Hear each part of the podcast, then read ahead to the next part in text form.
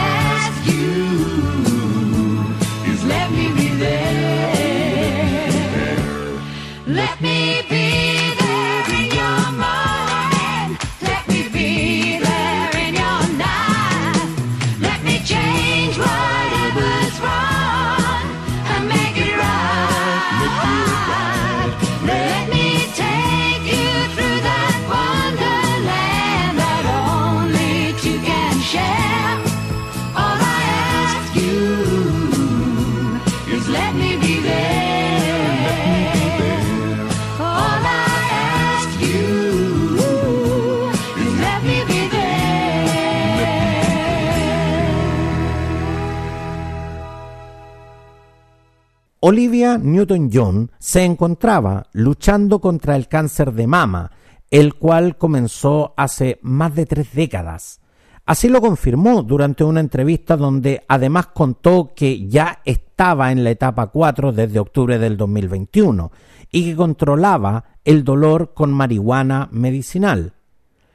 Mi batalla contra el cáncer empezó en 1992, declaró, y desde entonces he pasado por el quirófano y me he sometido a sesiones de quimioterapia.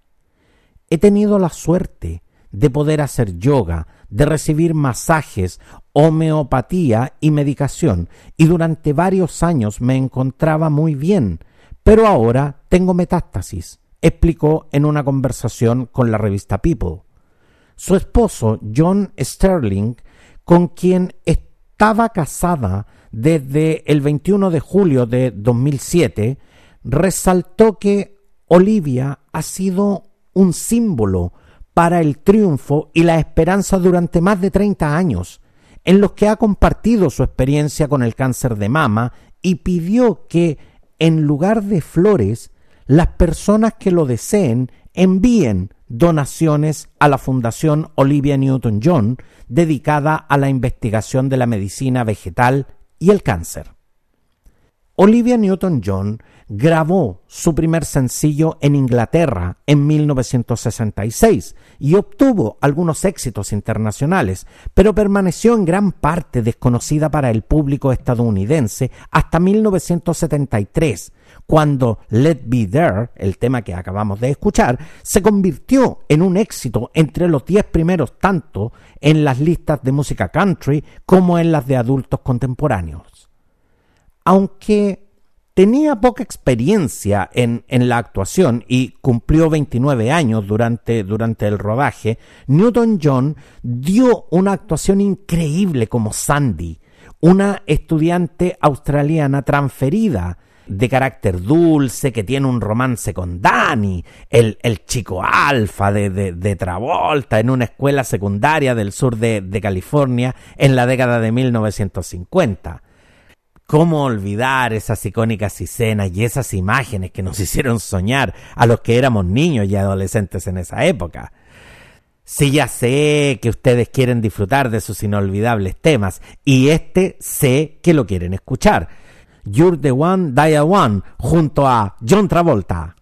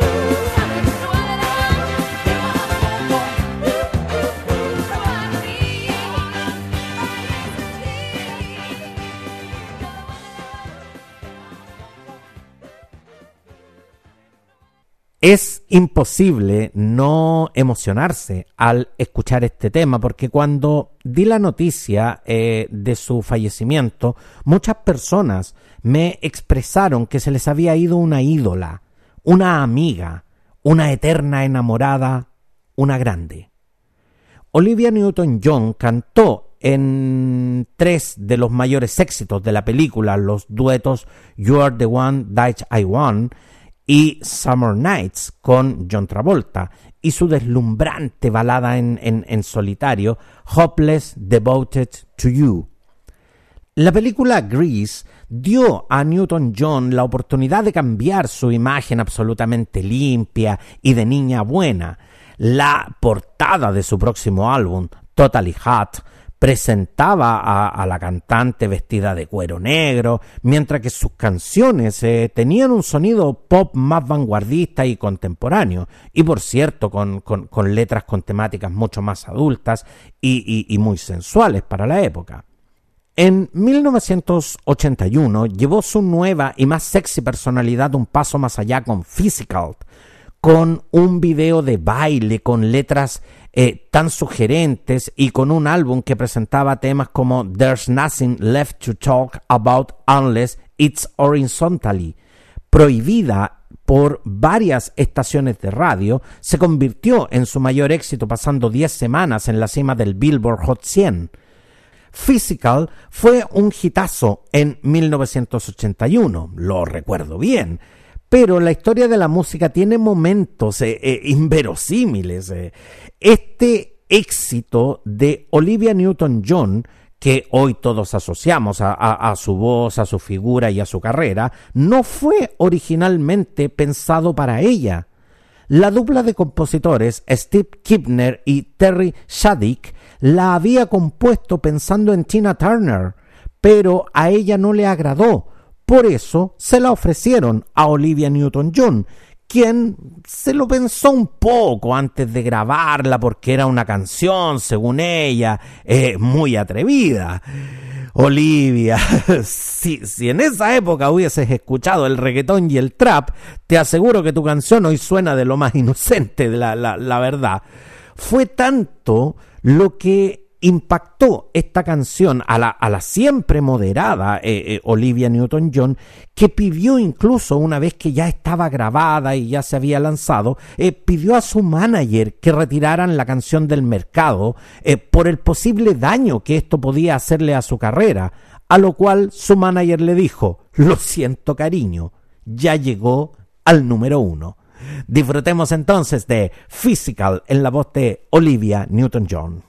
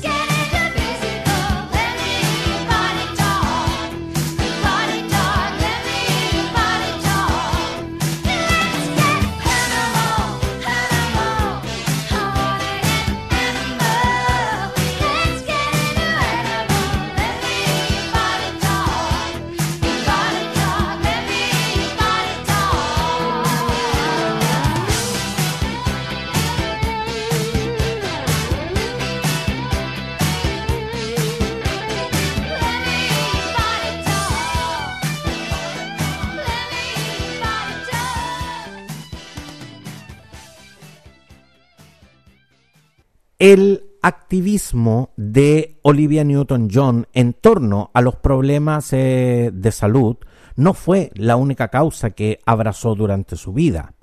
Canceló eh, una gira de conciertos en 1978 en Japón para protestar contra la masacre de delfines atrapados en redes de pesca de atún. La gira fue reprogramada cuando el gobierno japonés le aseguró que el tema se estaba investigando. Participó en el concierto de 1979 Music for UNICEF Concert para la transmisión mundial televisiva del Año Internacional del Niño.